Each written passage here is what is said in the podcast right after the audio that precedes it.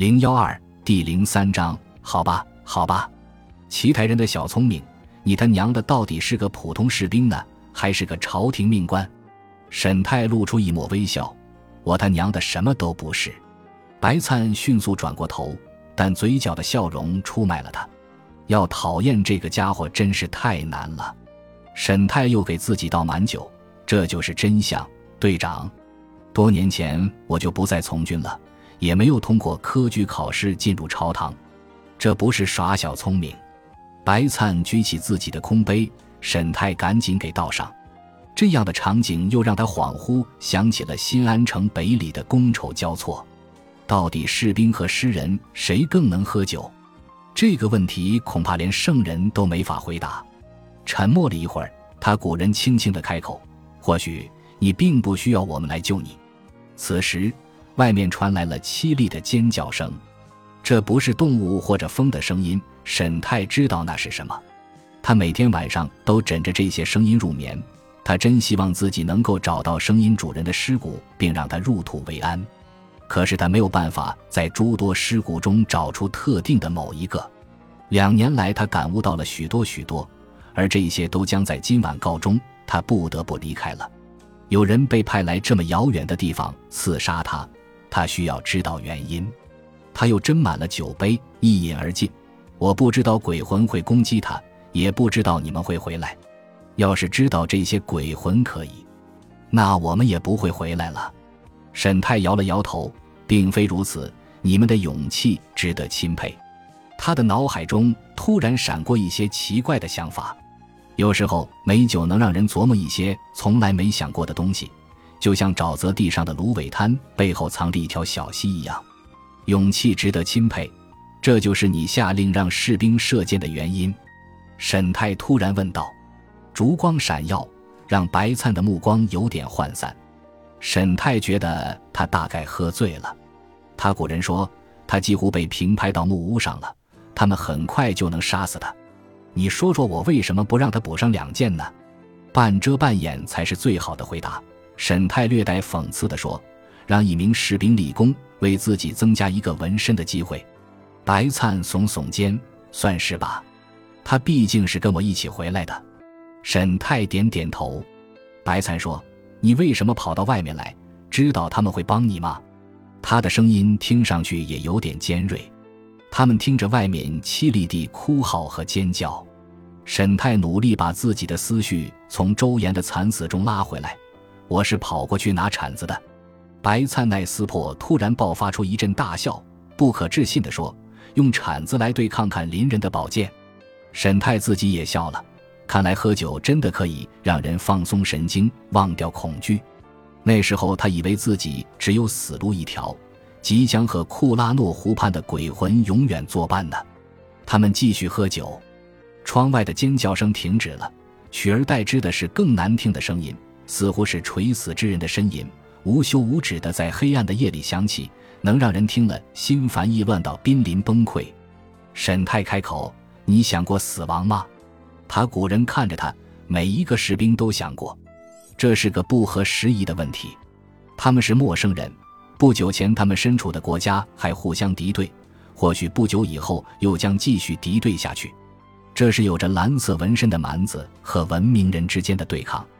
沈泰继续喝着酒，他古人的烈酒可能比不上西安城北里那醇香味美的葡萄酒，但对今晚而言足够了，恰如其分。突然间，白灿喃喃地说：“我说过要跟你谈谈的，我跟格纳说的，还记得吗？我们不是一直在谈吗？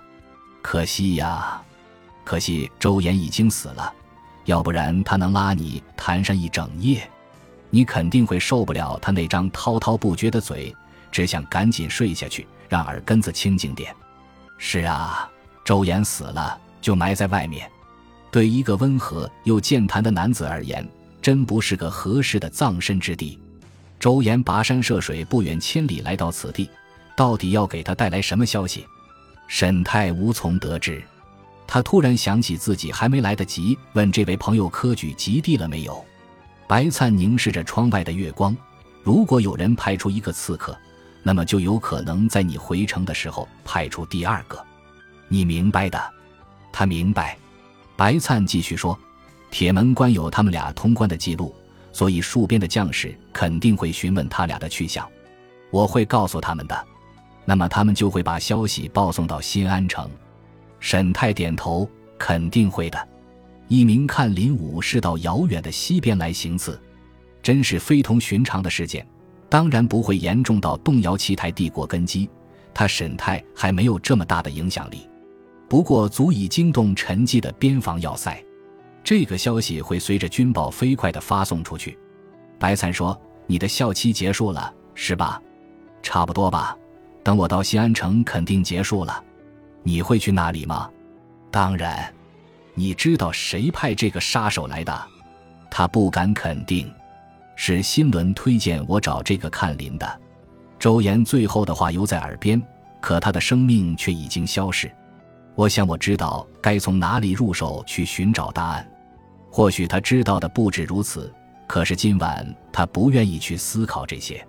这样，我有一个建议。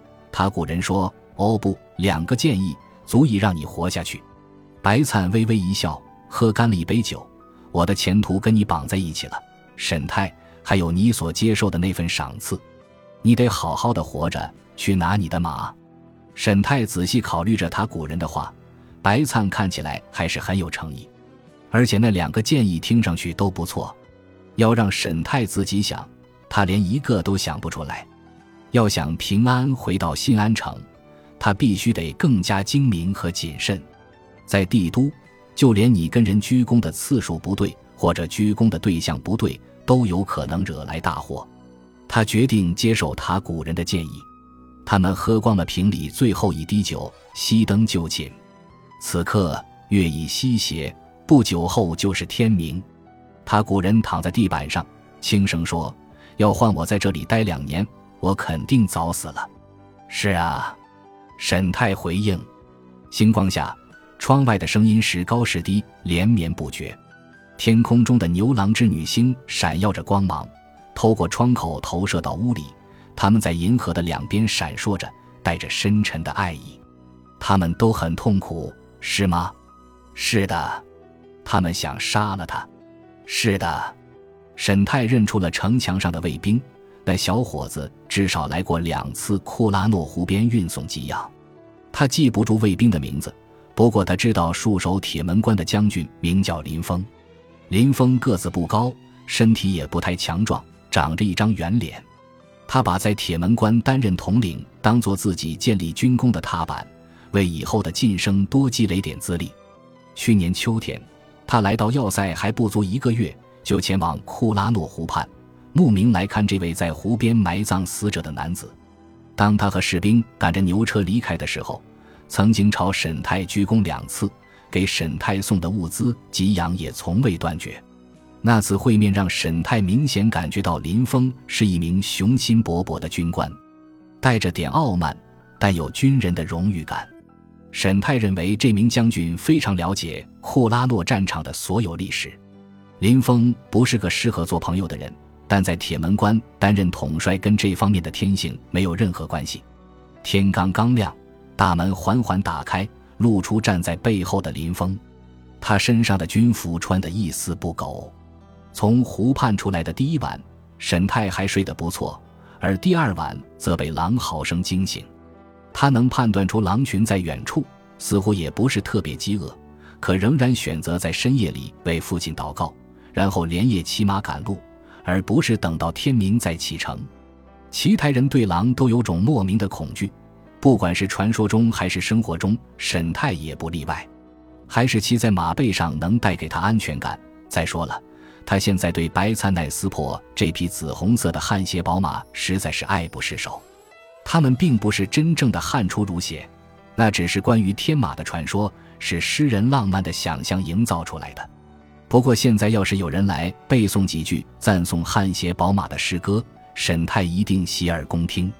他在星空之下飞起驰骋，月光洒在身后，映衬的这夜晚如梦如幻。胯下的高头大马脚步轻盈，在黑暗的峡谷中如精灵般飞驰，不会行差踏错半步。这一刻真是美妙到足以让人死而无憾。沈泰觉得自己什么都不在意了，只沉浸在如风般飞驰的感觉中。骑着汗血宝马的感觉比衣锦还乡还棒。他的心随着宝马轻盈的脚步飞扬。这匹马的他古名字叫做迪恩洛，意思是闪灵。沈泰一直重复着这个名字，太贴切了。换马是白灿提出的第一个建议。他说：“沈泰需要拿出点东西来证明自己带来的消息是真实的，得骑上一匹汗血宝马，让人亲眼看到了，他们才会相信沈泰真的能得到二百五十匹宝马的厚赐。再说了，迪恩洛比凡马跑得快，也能缩短他回城的时间。”书信中明确指出，这份赏赐只能由沈泰亲自领取，这或许会成为保证他活下去的护身符。那些追踪他而来的人可能会因此投鼠忌器，不得不确保沈泰的安全。听上去这个建议很实用，于是沈泰欣然接受，还做了一点小小的改动。在早上与白灿分手之前，他写了一封书信，作为对慷慨出借宝马以及在库拉诺湖畔英勇对抗来自奇台帝国刺客的回报。他鼓对长白灿奈斯破。可以在那二百五十匹汗血宝马中任选三匹带走，这样也足以让塔古队长向自己的将军交差，总不能平白无故借一匹汗血宝马出去。他俩对此都心知肚明，白灿也欣然接受这份回报。沈泰在清晨的风中骑着天马飞驰，才算是明白了借马对白灿来说是一个多么大的决定。白灿的第二个建议就是把所有可能带来歧义的。含糊不清的东西都用清楚明白的措辞表述出来。他古人亲自在沈泰的书桌上用其台语写了一封信，他写得很慢，笔迹苍劲有力。在下白灿，舔为他古国戍守边境部队小队长，奉白玉公主程婉之命，以伟大的狮王桑格拉玛之名，赐予奇台帝国大将军沈高之次子沈泰色达品种汗血宝马二百五十匹。仅限沈泰本人亲自领取，马匹现牧养及看护在。马匹交接的地方位于塔古境内，靠近奇台帝国西斯县。白灿尽可能清楚而详细地写下了移交宝马的各种前提与细节，尤其是强调必须由沈泰亲自来领取，以防他被强迫或诱导着签署了一些违背意愿的东西。新安城里某些人受过专门的训练。不择手段的诱使人在不知情的情况下签署文件，还有专门模仿别人笔记的人，激进以假乱真。本集播放完毕，感谢您的收听，喜欢请订阅加关注，主页有更多精彩内容。